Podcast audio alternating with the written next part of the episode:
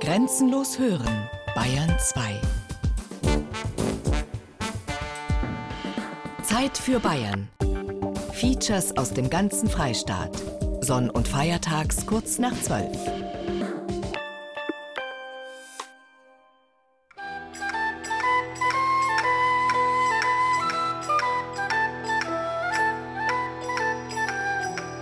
Neidhard von Reuenthal war einer der bedeutendsten und fruchtbarsten deutschen lyrischen Dichter des Mittelalters.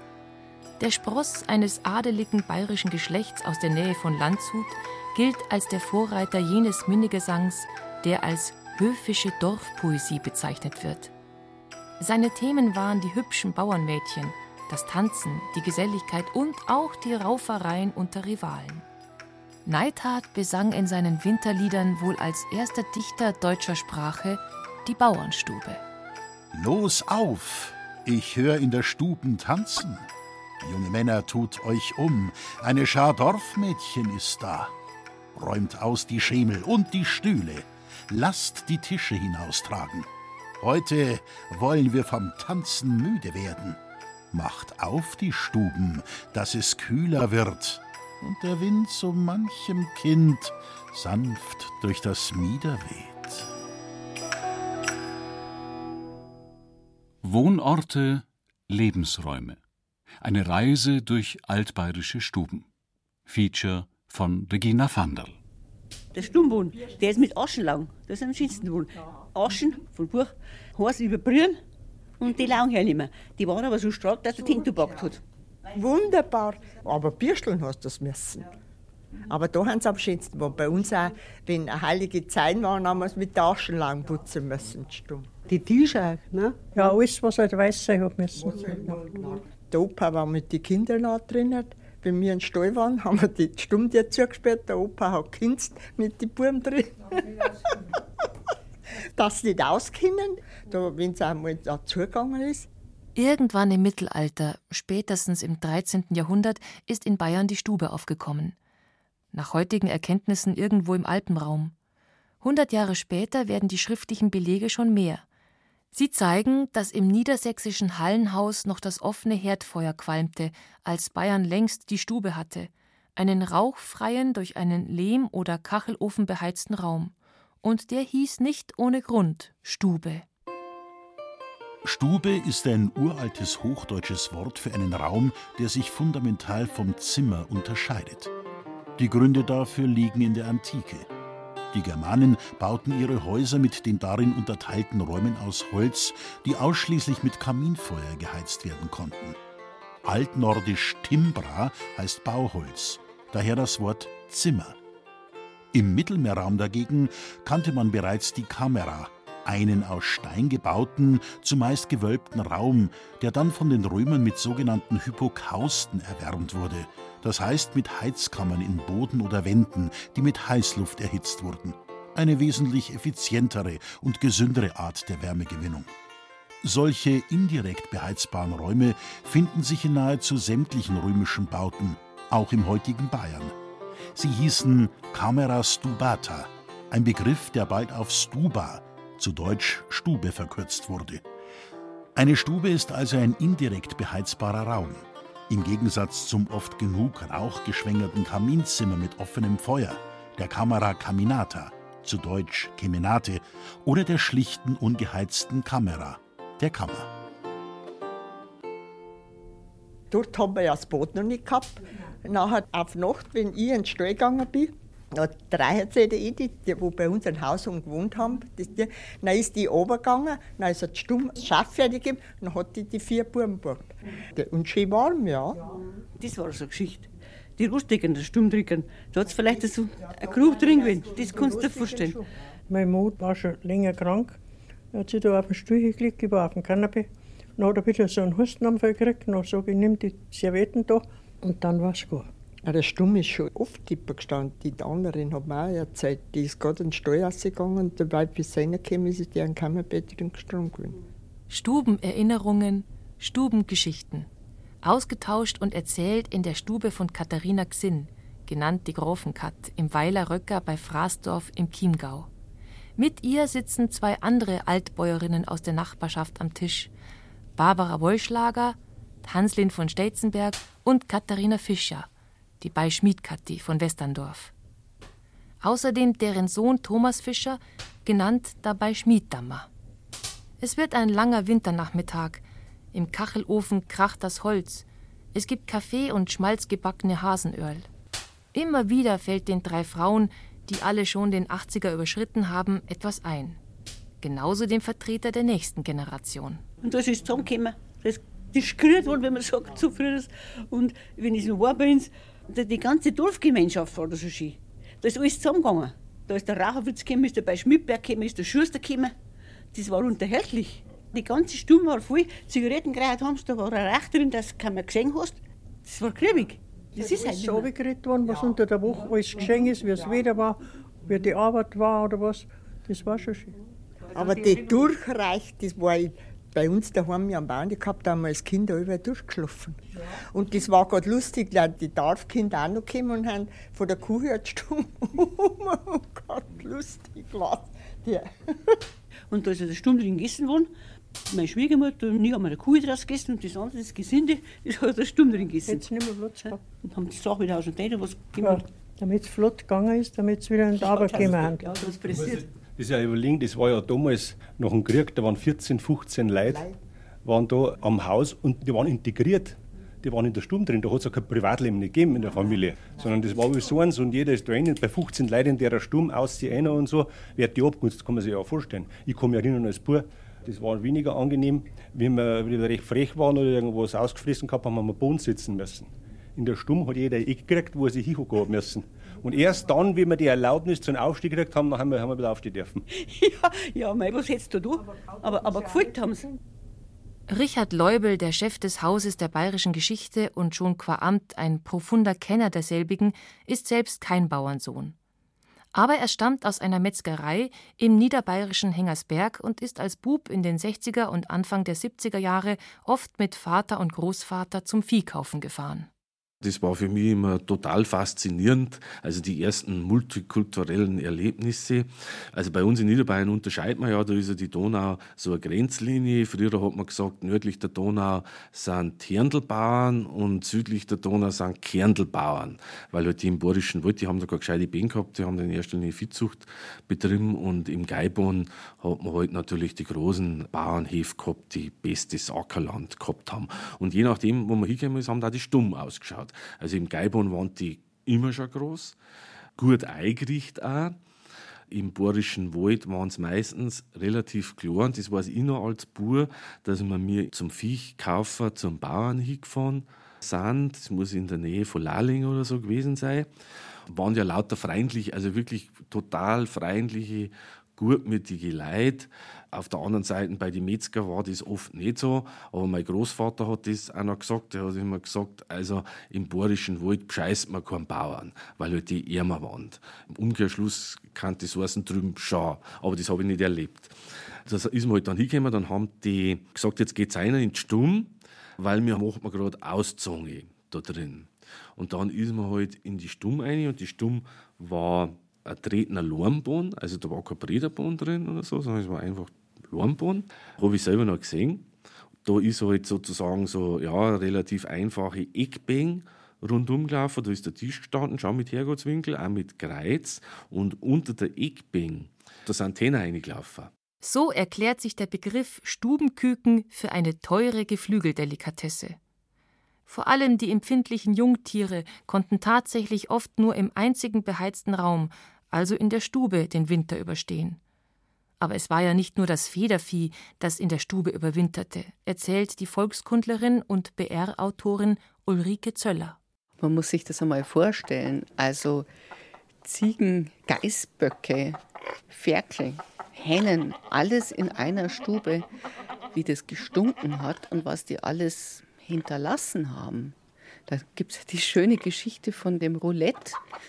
Das ist eine Geschichte, die der Josef Brustmann immer erzählt, dass die einen Geißbock in der Stube gehabt haben und dann haben sie so Kreise gemalt und da, wo der Geißbock dann seinen Kugel, also seine Hinterlassenschaft gesetzt hat, der hat gewonnen. Ja. Aber um nochmal darauf zurückzukommen, es hat furchtbar gestunken, es war furchtbar unhygienisch Man hat auch immer geschaut, dass das Vieh den besten Teil des Hauses kriegt. Deswegen hat man ja früher auch im Stall immer diese Gewölbe gehabt und so. Ja. Nicht in der Wohnstube, sondern im Stall hat man das Gewölbe gehabt, weil das das gesündeste Klima fürs Vieh war. Und ja, wenn es halt kalt geworden ist, dann hat man das Vieh mit reingenommen und zwar alles.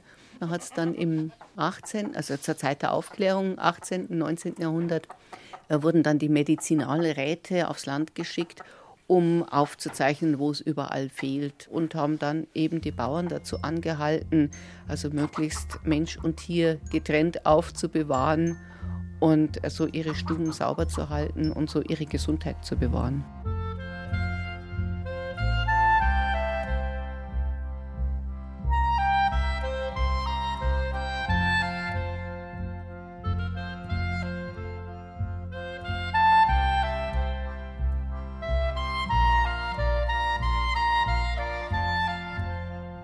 Stube, der Mittelpunkt des Hauses, der lange Zeit außer der Küche einzig beheizbare Raum. Zufluchtsort im Winter für Mensch und Tier, Raum für alle möglichen Tätigkeiten.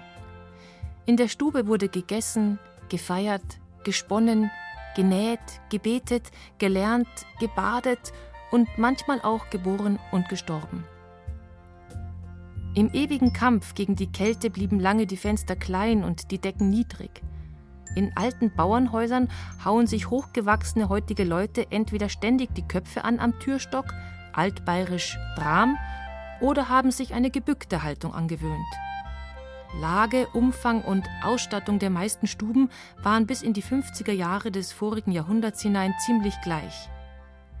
Der Bauernhausforscher und ehemalige bayerische Generalkonservator Thorsten Gebhardt beschrieb sie so: im sonnigen, meist südöstlichen Eck des Bauernhauses liegt die Stube, mundartlich Stum.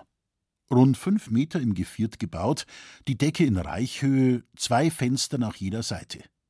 In der hellen Ecke zwischen den Fenstern steht der Tisch, ihm gegenüber der Ofen. Tisch und Ofen und fast die ganze Wand sind umzogen von einer fest eingebauten Bank. Einziger Wandschmuck sind Kruzifix und Heiligenbilder im Herrgottswinkel. Bewegliche Einrichtungen sind nur der Tisch und seine lehnenlosen Bänke, mundartlich Fürbänk. Verwahrmöbel sind außerhalb der Stube. Jahrhundertelang hat sich diese Einteilung als zweckmäßig bewährt. Erst nach dem Zweiten Weltkrieg kam die erste große Veränderung beim Mobiliar. So mancher Städter, der zum Hamstern aufs Land kam, tauschte für ein Stück Speck oder einen Sack Kartoffel sein Buffet oder sein Kanapee ein.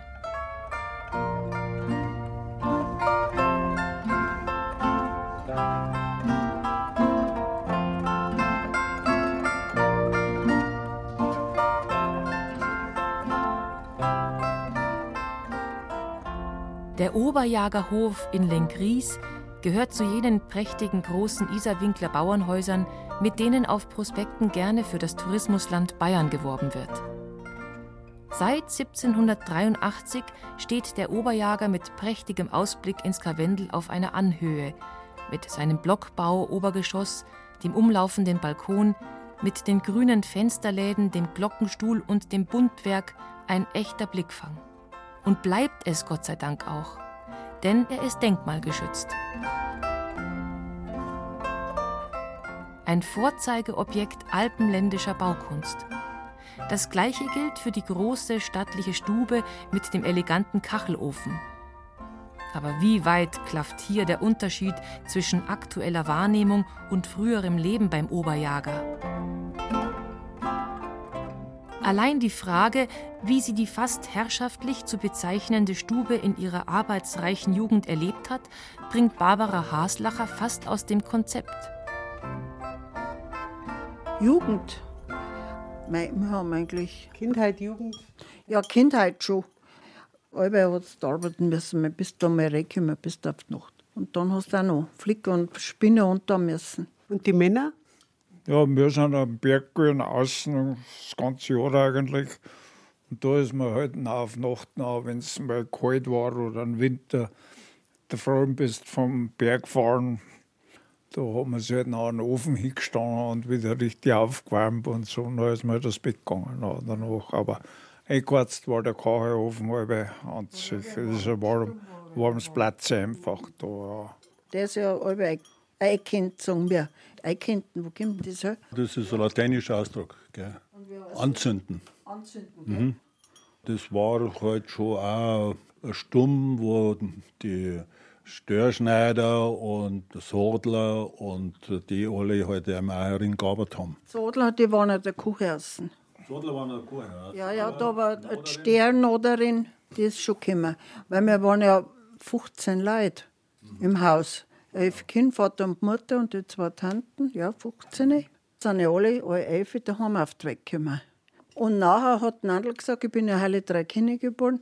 Dann hat sie gesagt, sie weiß noch so gut, in der Früh ist da wieder ein Baby da gelegen. Hat man so einen Stumm reingelegt, die kleinen Kinder. Zum Ofen her. Ja, weil es schon warm war. Und dann, wenn jemand gestorben ist, dann sind die Toten da aufgebaut worden. Dann hat man da erinnert, äh, ist man noch zum Sterberosenkranz gekommen, die Leute, die Nachbarschaft. Ich weiß noch, Michel Vetter, der ist gestorben, 40. Und die Mutter war ja auch noch da aufgebaut. War alles, hat sie da angespielt. Und wer hat das Privileg gehabt, bei elf Kindern und zwei Eltern und zwei Tanten, die da gewohnt haben, auf das Kanapee? Da waren die ersten Anwälte, ja. In der Oberjager Stube steht noch der Christbaum und am Tisch sitzen Barbara Haslacher und ihre Brüder Stefan und Schorsch Gilgenreiner. Drei von insgesamt elf Geschwistern, die hier von den 20er bis zu den 40er Jahren aufgewachsen sind. Ihre Erzählungen vom Geschehen zwischen Kachelofen und Herrgottswinkel führen in eine heute vergessene Bauernwelt, bei denen eines deutlich wird. Die Mitglieder einer Bauernfamilie, die in einem derart stattlichen Hof lebten, mussten genauso hart arbeiten wie die Kleinhäusler. Den Unterschied machte lediglich der Luxus, auch in der Stube mehr Platz zu haben als die anderen. Und für den sorgte beim Oberjager 1783 der Bauherr unter den Vorfahren. Der war also nicht bloß Bauer, sondern der war halt Angestellter. Er damals noch beim, äh, bei dem Grafen war er angestellt und hat also da gute Stellung gehabt und auch entsprechend Geld. Und hat sich eben dann da das noble Bauernhaus, kann man sagen, äh, halt dann hinstellen lassen. In der Stumm merkt man halt noch immer diese Jagdtradition im Haus, denn es sind jede Menge Trophäen. Was hängt denn da zum Beispiel umeinander?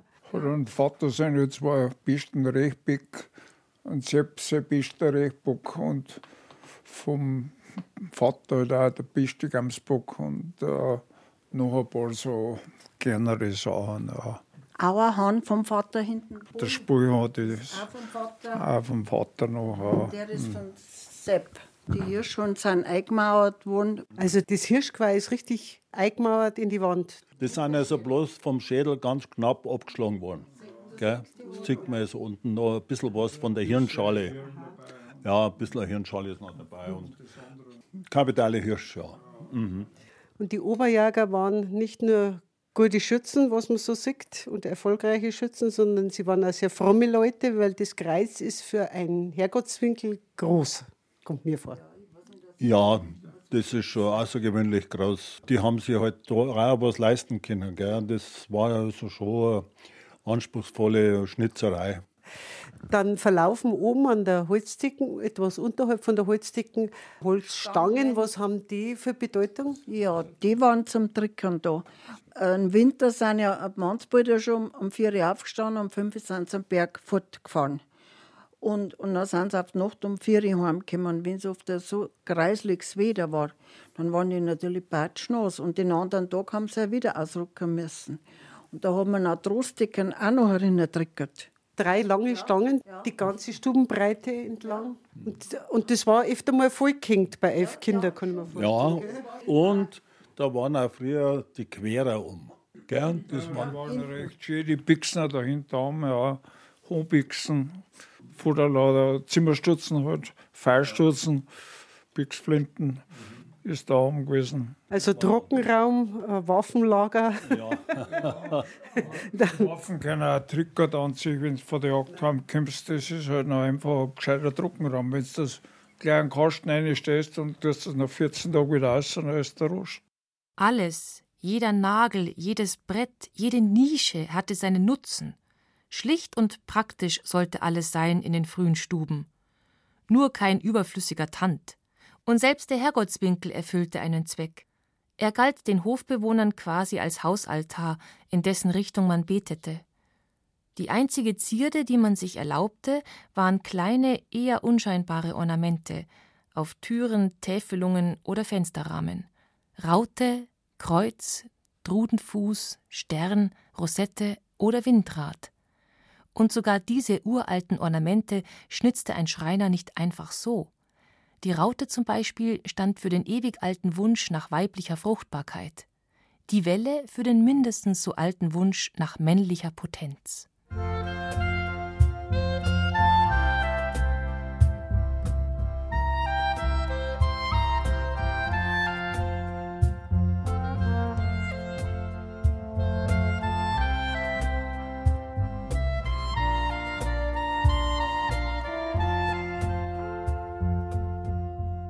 Auf Heil, Bann und Segenszeichen hat der Designer Niels Moormann verzichtet, als er vor einigen Jahren in Aschau im Chiemgau ein völlig heruntergekommenes Haus aus dem 17. Jahrhundert kaufte und es zu einem Gästehaus mit 13 hochmodernen Ferienapartments umgestaltete. Aber die Ausstattung der Räume erinnert durchaus an die spartanische Gemütlichkeit der alten Bauernstuben. Auch die sogenannte große Stube, ein Gemeinschaftsraum mit Kochmöglichkeit und einigen langen Holztischen auf dem unbehandelten Holzboden, ist schnörkellos und schlicht. Und doch vom Hausherrn detailliert durchdacht. Am wichtigsten war uns eigentlich die Materialität, weil für mich ist Qualität geht durch Materialien. Und es sollten, finde ich, immer ehrliche Materialien sein. Also wir haben ganz normale Hölzer verwendet. Ein großer Bestandteil für mich einer Stube ist immer der Boden. Das war extrem schwierig, heute noch einen Boden zu kriegen, der aus einfachen Brettern besteht und diese Bretter auch nicht so baumarktmäßig dünn gehobelt sind, sondern wirkliche Dielen, die auch eine Breite haben. Die gibt es nur noch im Hochgebirge, aber da müssen sie sich echt anstrengen, dass sie Sägerei finden und einen Schreiner oder jemand, der den verlegt. So geht es weiter über, wie ist die Wand, ist die einfach mit einer Kunststofffarbe gestrichen oder ist ein Kalkanstrich. So geht es weiter mit den Möbeln und den Oberflächen, sind es Massivholzteile. Und da immer, dass es dann nicht auch ein Jodeln anfängt, sondern dass es sehr einfach und sehr, ja auch vielleicht zeitlos. Ist eine Art Jockeltisch, hat mich immer fasziniert und mit der Trittleiste, wenn man sich da mal für interessiert, warum die das gemacht haben, wegen Fußbodenkälte meistens. Also wenn Sie sich so rechts und links umschauen in der Stube, sehen Sie ja doch einige Aspekte, die auch in der alten Stube da waren, zum Beispiel diese Schüsselrahmen. Ich mag das Thema, weil einfach Teller sind sowieso was Schönes, aber wenn die schlicht und so dargestellt werden, ist es auch ein Zeichen an Gastlichkeit und zeigt auch so eine Anzeichenfunktion. Hier kann man auch kochen, hier kann man auch essen, hier kann man sich aufhalten. Ähnliches um den Tisch rum, um diesen großen gibt es oben diese Stangen, die es in den alten Häusern auch immer gab. Die sind super praktisch. Können Sie endlich mal diese ganzen feuchten Handtücher locker aufhängen und die werden schnell wieder trocken.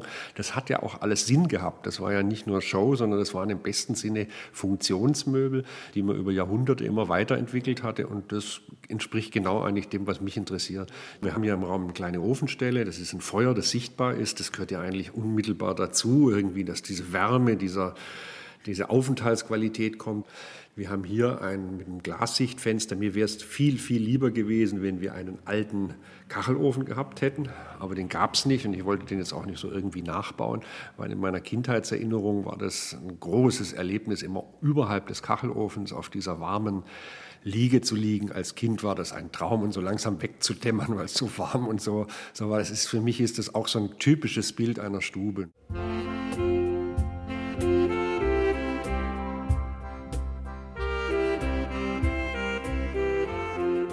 Design trifft Ursprung, titelte die Zeitschrift Country Style einen Artikel über den preisgekrönten Möbeldesigner und sein Gästehaus mit dem schlichten Namen Berge, was sowohl an die nahen Berge als auch an eine Herberge erinnern soll.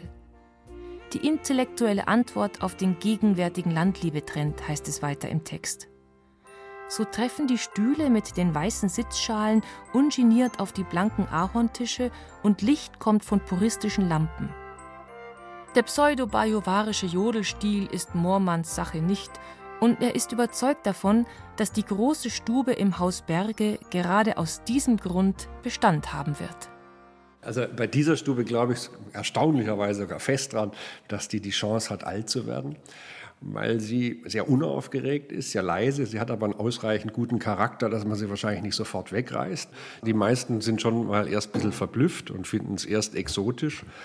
Aber ich höre dann einfach, dass es eine große Wohlfühlqualität und eine Aufenthaltsqualität ist und dann auch irgendwie selbstverständlich wird und einfach ein Ort mit Wohlfühlcharakter ohne zu viel Show und Bramborium. Und was mir am meisten imponiert und was jetzt ja schon anfängt, wenn Sie sich hier so umschauen, dass die Materialien anfangen zu altern. Die sind jetzt in so einer Mittelphase. Sie fangen so an, die haben aber Kratzer drin, äh, müsste man vielleicht mal neu machen.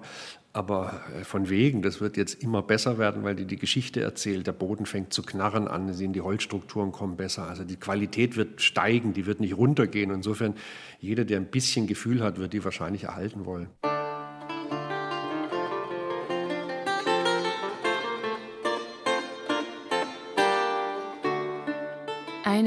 Große Stube wie der Designer Niels Moormann hat sich auch Herzog Georg von Bayern-Landshut im 15. Jahrhundert auf der Burg Burghausen einrichten lassen.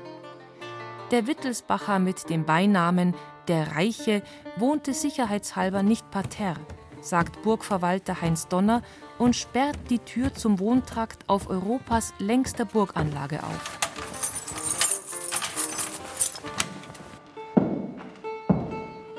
Die spätgotischen Balkendecken über der wirklich sehr großen Stube, sie umfasst 40 Quadratmeter, lassen darauf schließen, dass hier Geld in die Hand genommen worden ist. Sie ist nicht mehr mit den Originalmöbeln eingerichtet. Dafür wurde in den vergangenen 500 Jahren zu viel umgebaut und ausgeräumt. Aber sonst? Wir haben hier sogenannte Fellböden, das kennt man vielleicht noch. Unter diesem Holzboden verbirgt sich ein Balkenlager und dann kommt schon wieder die untere Decke. Und zwischen diesen beiden Sachen liegt nichts anderes wie Dreck. Da ist der ganze Abraum hineingekommen, der Bauschutz hineingekommen und das ist praktisch der Bodenaufbau. Das vermittelt vielleicht diesen rustikalen Charakter, diese breiten Dielenböden, die Holzböden. Es knackst alles herin und so. Das ist, ist eigentlich so, die ganze Burg lebt einfach. Sie müssten mal am Abend kommen, wenn es draußen dunkel ist. Sie haben kein Licht herin und sie gehen da durch und überall knackst. Und das, wenn man am Anfang nicht gewohnt ist, dann kann es einem ein bisschen gruseln. man fühlt sich da schon zurückversetzt. Es ist so wie so eine, ja, eine Bauernstube, kann man jetzt eigentlich nicht sagen, weil die Räume viel höher sind. Wenn man es mit der damaligen Zeit vergleicht, wären Bauernstuben nur halber so hoch gewesen. Das ist eine richtige Stube mit einem Erker. Nur in dem Erker saß nicht der Herzog, sondern da saß immer eine Wachmannschaft, die den unteren Zwinger im Auge hielt. Und die dann ausgeschaut haben, ob da nicht irgendjemand unberechtigterweise sich Zutritt verschafft hat und haben halt da aufgepasst. Was ja sehr teuer waren, waren damals schon Glasfenster drin, bleiverglaste Fenster. Da ist ein Tisch drin, sind zwei, Sie sehen es, zwei Stühle drin. Stühle waren damals sehr teuer und waren in dieser Zeit des 14., 15., 16. Jahrhunderts sehr hohen äh, Leuten vorbehalten. Das sieht man auf alten Gemälden, wenn man Tafelei sieht, da sitzen die Hohen auf dem Stuhl und alle anderen sitzen auf Bänken. Die Beleuchtung am Abend waren auch auf der Burg mit Kienspan, mit kleinen Öllampen, mit Fettlampen. Und um dem vorzubeugen, damit man leichter in seine, seinen Schrank kommt, hat man dann so ein V hingemacht. Das kann man mit der Hand ertasten und so findet man leichter in das Schlüsselloch. Das wäre bei den heutigen Schließzylindern manchmal auch ganz gut, dass man in der Dunkelheit seinen Schlüssel wieder gescheit reinstecken könnte. Hier an der Wand hängen schöne Teppiche, alte Teppiche. Man hat damals sicher keine Bilder an der Wand gehabt. Das, was man gehabt hat, waren Teppiche, um die Wärme praktisch herinzuhalten. Wärme. Es ist immer wieder das gleiche Thema, das die Stubenbauer und Stubenbesitzer bewegt hat. Ganz gleich, ob Bauer oder Fürst. Wie schaffe ich es, möglichst viel Wärme möglichst lang im Raum zu halten? Teppiche an der Wand konnte sich der Bauer allerdings nicht leisten. Dafür nützten aber dem reichen Herzog die schönsten Bildteppiche nichts, weil es kaum genug Stunden gab, an denen er sie betrachten konnte. Tagsüber war er in der Regel außer Haus, um sein Heer in Aufstellung zu bringen, Hirsche zu jagen oder sein Vermögen zu vermehren. Und abends? Da war nicht mehr viel los, sagt Kastellan Heinz Donner. Damals war es so, dass man sich nicht so ausgezogen hat wie bei uns. Weil wenn es heute an einem Winterabend in der Familie kommen, dann laufen die Kinder meistens in der kurzen Hosen umeinander und im T-Shirt und es hat drin 25 Grad. Äh, in diesen Wohnungen, in diesen Räumen, die waren ja ein bisschen größer und höher, hat es vielleicht 17, 18 Grad gehabt. Das haben die für sehr warm empfunden, weil man hat sich halt dann eine Jacke angezogen, man hat die ganz normale Kleidung angehabt, die man so auch angehabt hat, hat drüber, wenn man ausgeht, nur einen Mantel angezogen. Allerdings war da das Leben anders bestimmt, nicht so wie bei uns. Bei uns ist es ja in der Nacht genauso hell wie am Tag. Damals stand man wirklich mit dem Sonnenaufgang auf und ging mit dem Sonnenuntergang ins Bett, weil es einfach, ja, es, man konnte nichts mehr lesen. Man müsste jeder mal probieren wirklich sich raussitzen, das Licht ausschalten, ganz dunkel machen, dann einfach seinen Kienspan anzünden oder Kerze anzünden, dann versuchen, die Zeitung zu lesen. Da braucht man A, gute Augen oder gute Brille. Da geht man schnell ins Bett. Ja, da geht man, glaube ich, schnell ins Bett. Dass der reiche Herzog bis in die Nacht hinein gemütlich in seiner Stube hoch über der Salzach saß und mit seinen Kumpanen im spärlichen Licht eines Kienspans gewürfelt und ein paar Becher Wein getrunken hat – mit dieser Vorstellung liegt man ziemlich daneben. Voll daneben lagen jene Gastronomen, die dem Zeitgeist der 60er und 70er Jahre entsprechend ihre alten Gaststuben samt Kachelofen und Vertäfelung hinausschmissen und mit pflegeleichten Böden und Resupaltischen vermeintlich schön neu einrichteten. Fast zeitgleich mit den Kollegen, die ihre neu gebauten Lokalitäten gerne Stuben nannten, um dem meist auf Urlaub befindlichen Gast bayerische Gemütlichkeit vorzugaukeln. Urig und zünftig sollte es sein zwischen falschen Holzbalken, Gewürzsträußchen, Millibitschen und Melkschemeln. Manche bauten sich in ihre Stuben gar einen offenen Kamin, eine Idee, für die ihnen der Bauer des Mittelalters, der unter dem Rauch offener Feuerstellen litt, die Pest an den Hals gewünscht hätte. Auch in den Köpfen von Filmproduzenten oder Heimatromanautoren sitzt solch aufgesetzte Stubenromantik immer noch fest. Da war ihnen der 1921 verstorbene Schriftsteller Ludwig Thoma weit voraus. Die Stuben seiner Romanfiguren wie der Rupp, Magdalena oder Andreas Föst sind von größter Einfachheit. Er selbst allerdings ließ sich 1908 die Stube seines Hauses auf der Tuften oberhalb des Tegernsees recht stattlich ausbauen. Der Essayist Josef Hofmiller beschrieb sie in den 50er Jahren. Ungewöhnlich groß und schön getäfelt liegt die Stube vor uns da. Fast quadratisch im Grundriss, mit der umlaufenden Holzbank und dem mächtigen, behäbigen Kachelofen in der Ecke. Der Schmuck besteht ausschließlich in guter Holzarbeit. Gar kein Gschnaß, alles nach guten Mustern alter Handwerkerkunst. Alle Wände aber sind voll von Rehgwichteln und Gamskrickeln und Hirschgeweihen. Die erzählen von vielen Sommern und Herbstabenden, von Wald und Berg, Hitze, Ärger und Jägerfreuden. Jedes eine Novelle. Und in der Nähe des Kachelofens das Bild König Ludwigs II mit dem eigenhändigen, seltsam geschwungenen Namenszug zur Erinnerung an seine Besuche im Forsthaus in der Vorderes. Auch der Vater selbst ist natürlich im Lichtbild da, im ovalen Rähmchen dort oben. Und die Mutter in verschiedenen Aufnahmen, eine gütige, herzensnoble Frau. Und auch die Geschwister finden wir hier in allen möglichen Altern. Ja, dort ist sogar eine leibhaftige Fotografie der Tante Frieda, im Kapotthut mit einer mächtigen Schleife unterm Kinn festgebunden. Auch beim Oberjager in Lengries hängen Fotografien an der Wand. Das war 1945 war das die Silberhochzeit. Da sind alle drauf, alle Geschwister. Alle, die ganze Familie. Also, alle in der Tracht, ja. einen deutlichen Frauenüberhang. Ja. Wir haben die jetzt alle geheißen. Die ältere war Usch, Mare, und Kartl. Und Kartl und Nandl. Und Liesel. Liesel. Dresel. Und, und Baby.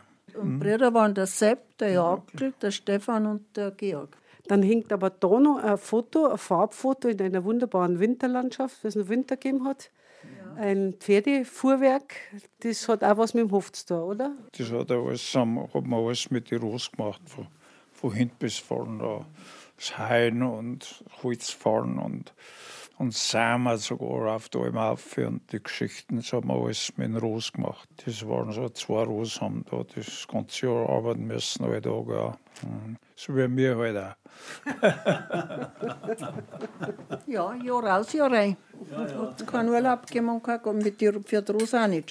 Mhm. Gute alte Zeit. Oh, Ich lebe schon lieber Die ist jetzt. gut weiter. Ja. Die ist gut weiter, die gute, gute Zeit. Ja. Ob er damit auch die gute alte Stube im Elternhaus meint? Denn wie die Zeiten, so ändern sich auch die Geschmäcker.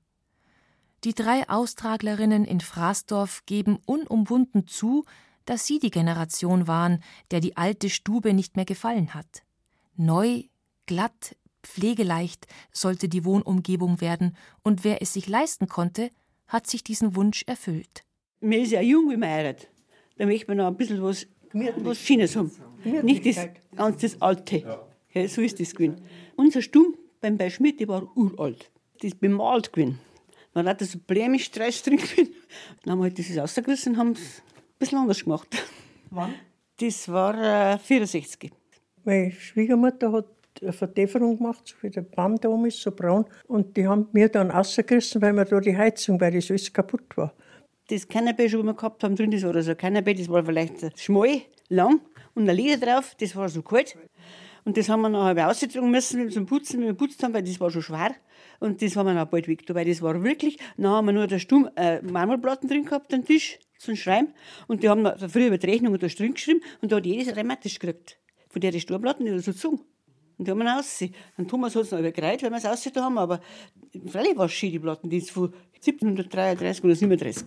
Ja, dann haben sie es aus den Garten, haben sie die Mauer gestellt, dann haben sie kutscht, die Kinder, umgefallen, Platten mitten auseinander. Die haben teilweise einmal einen- Dachboden entrümpelt und da haben sie noch geschnitzte Kasten gepfeffert von bei der Eltern. Ne, weil sie einfach einen Platz braucht haben.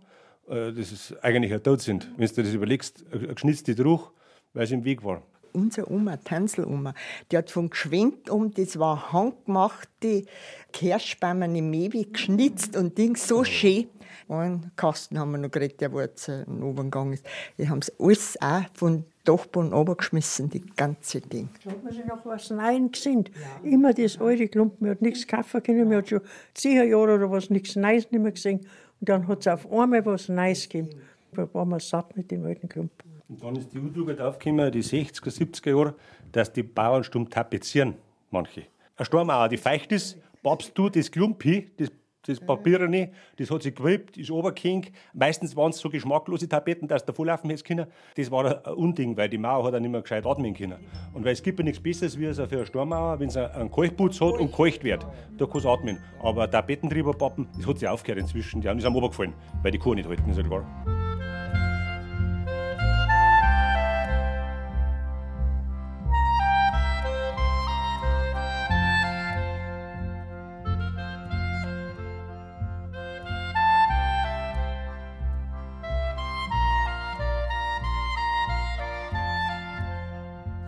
mei, also das hat man natürlich oft erlebt. Das sind ja nicht nur stumm zusammengehauen worden, sondern die ganzen Bauernhäuser. Das war halt damals so eine Welle, dass man halt gesagt hat, ja, man möchte auch am Land draußen ein modernes Haus haben und ja, den Komfort der Zeit, ein Bad einmal ganz wichtig. Und äh, insgesamt warmes Haus, also ein heizbares Haus. Klar kann man das äh, verstehen als Historiker und Denkmalpfleger, weil man es natürlich nicht versteht und sagt, das war alles furchtbar, was da gemacht worden ist. Aber wenn man das natürlich gesehen hat, also wenn jetzt den einen Hof, wo ich da erzählt hat, wenn man den dann so als Beispiel hernimmt und sich das überlegt, ob man da selber drin wohnen möchte, ja, kann man das schon nachvollziehen. Gell? Umgekehrt ist dann in die 80er Jahre, kann ich mich auch gut erinnern, weil mein Vater da als Heimatpfleger sehr unterwegs war und der Feldbauernhof geredet hat, ist halt dann die Welle gekommen, dass der Schullehrer ein bisschen in Agrarromantik sich an so einen Bauernhof gekauft hat und den hergerichtet hat und dass halt die Leute aus der Stadt ausgezogen sind, ihre Wurzeln ein bisschen gesucht haben und an so einen Hof übernommen haben. Und da kann man jetzt auch ein bisschen ja, sich lustig machen drüber, aber wenn das nicht passiert wird, dann dort wahrscheinlich noch sehr viel weniger stehen, wie er so erhalten worden ist. Ich muss da immer bei dem Thema an Gerhard Polt denken, weil das trifft so eigentlich, das ist eine Wahnsinnsgeschichte gewesen von ihm. Ich weiß jetzt nicht mehr, wie es geheißen hat, aber das zeigt so ein wenig das Feeling der 1970er Jahre, wo es in so eine neue Hochhaussiedlung rumirren, weil da Volksmusikabend ist und sie suchen die Familie, die da drin macht, um Volksmusik mit denen zu machen. Und dann äh, finden sie es zu guter Letzt äh, in diesem fürchterlichen, zurbetonierten, kreisligen unsäglichen Hochhausviertel und gingen in die Wohnung ein und dann ist in der Wohnung die Zirbelstumm drin, wo man sich miteinander dann an den Tisch sitzt und musiziert. Das waren die 70er auch.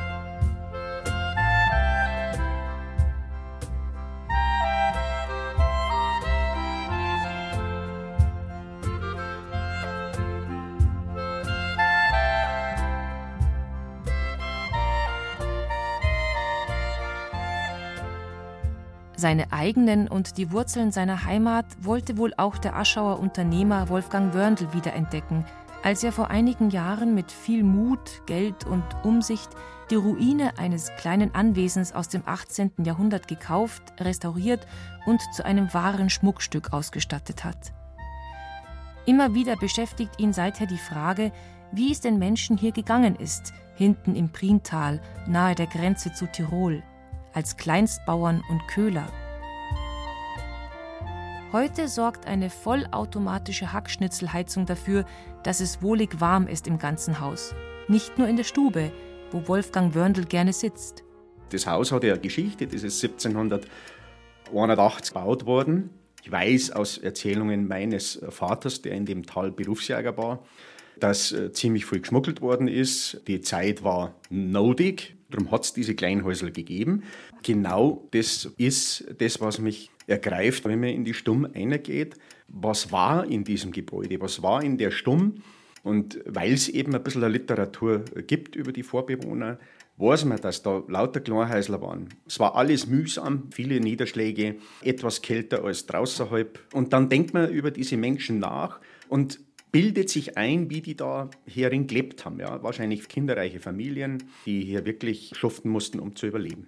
Ich sage auch ganz offen, dass ich diese Stube aufgrund dieser Atmosphäre nutze, wenn ich ein Gespräch mit einem Berater habe. Ich bin ja Unternehmer, habe äh, zwei, drei Unternehmungen, bin nicht beratungsresistent und äh, hole mir Menschen, äh, wo ich glaube, dass ich deren Rat brauchen und verwerten kann und das macht man einfach da herin. Wir haben in der Regel auch keine Technik da, also kein Flipchart, äh, wie man so schön neudeutsch sagt, oder andere Technologien, sondern man unterhält sich über bestimmte Themen und eben diese Ruhe, diese Geborgenheit, die ja so Stumm bietet, ist ja äh, sehr niedrig gebaut, die führt dazu, dass man, wenn man rausgeht, die Kenntnisse, die man erwartet hat, auch mitnimmt. Also das schafft man hier in der Regel immer. Und wenn man da eine Brotzeit macht, ein Kaffee trinkt und die Uhr im Hintergrund ticken hört, diese Stetigkeit und auch, wie gesagt, dieses äh, Wohnklima, das ist so inspirierend. Und das ist eigentlich die Hauptnutzung äh, der Stube.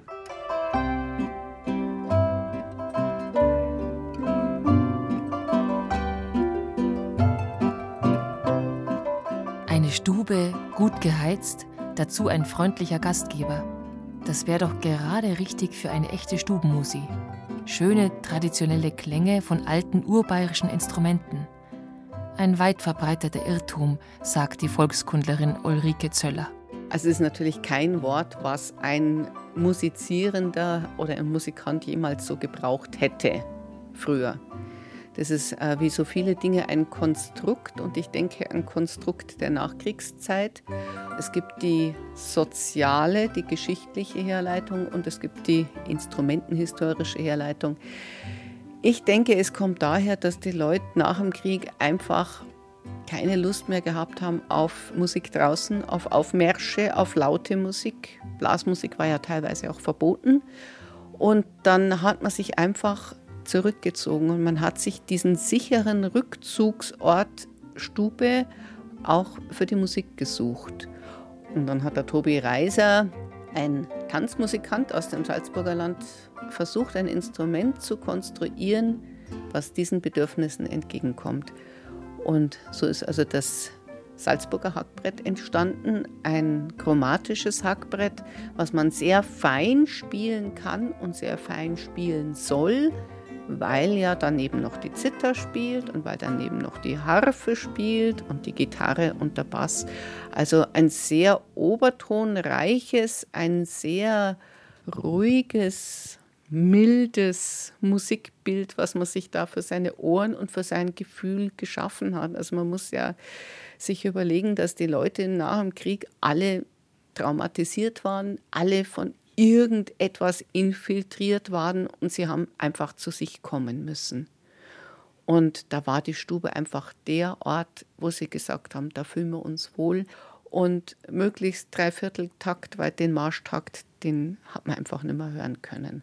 Also das ist die eine Seite. Und die andere Seite ist eben, dass aus diesem Bedürfnis heraus dann eine ganze Besetzung konstruiert wurde, die Stubenmusik.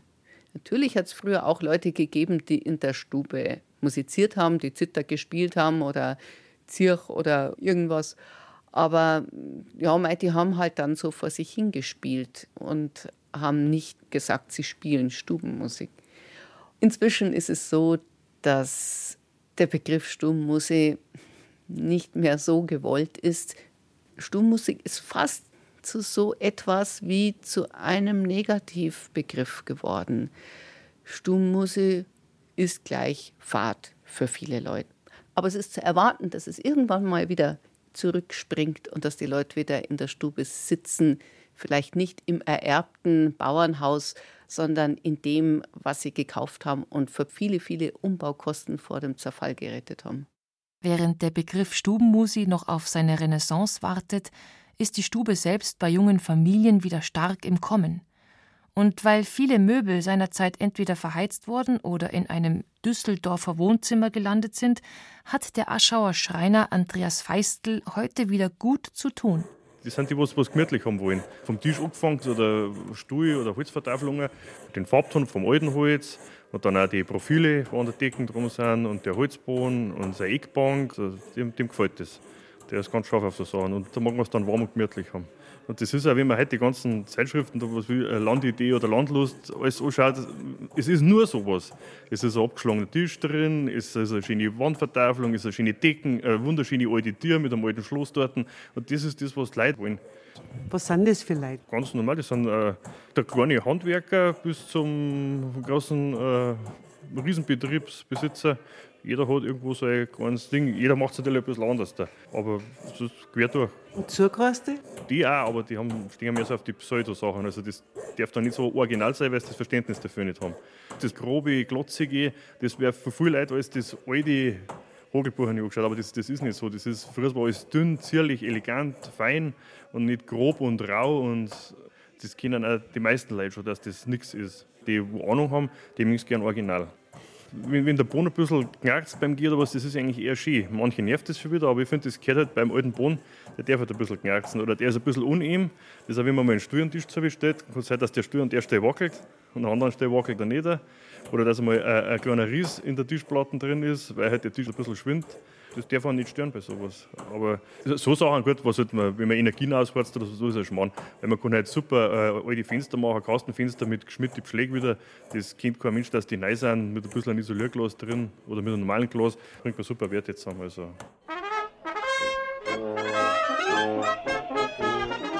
Zum Schluss noch ein Abstecher in die wohl berühmteste Stube Bayerns, den Superlativ hat sich die Stube nicht wegen ihres Alters oder ihrer Schönheit verdient, sondern weil sie an einem Ort steht, an dem viele sie für deplatziert halten.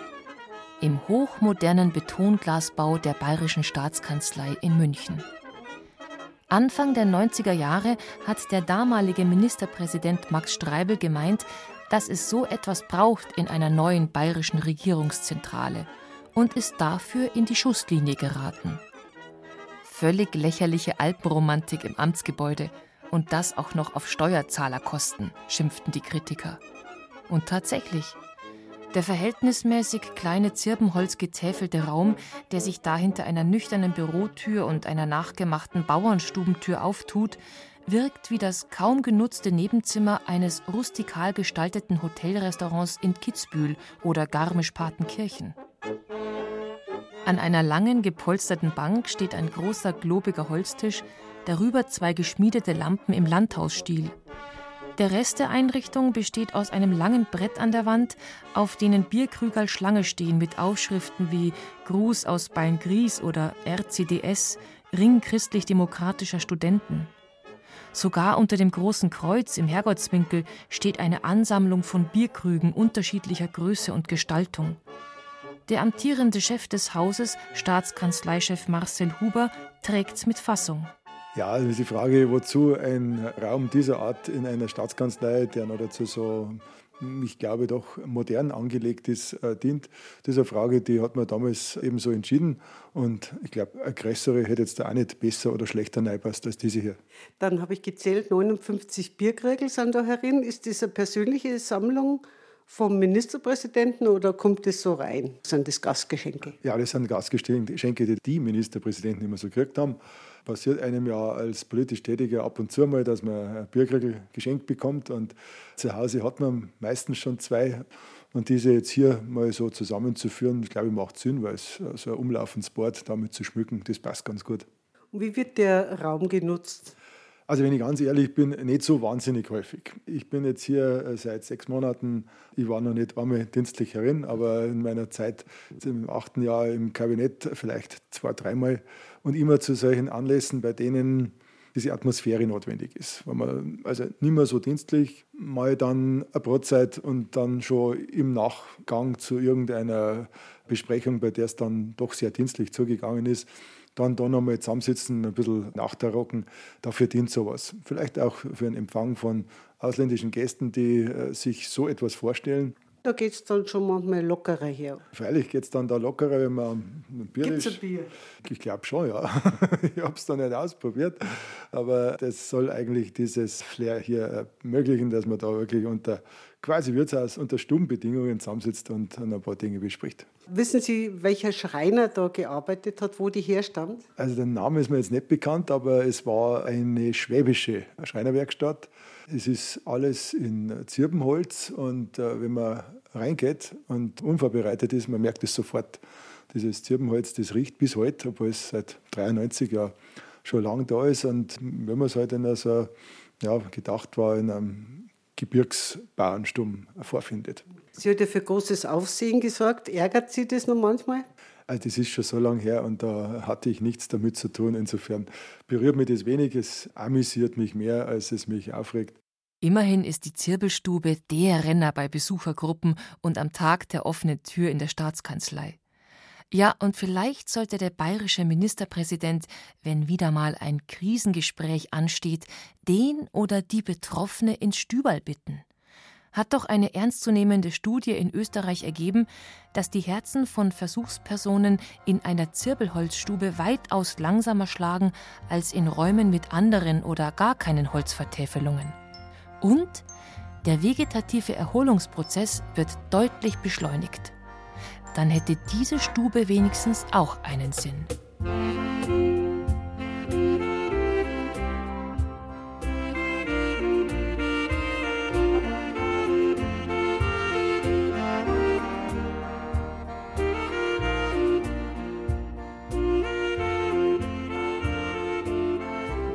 Wohnorte, Lebensräume. Eine Reise durch altbayerische Stuben. Feature von Regina Vandal. Erzählerin Anna Riedl, Zitator Christian Jungwirth, Ton und Technik Daniela Röder, Redaktion Gerald Huber.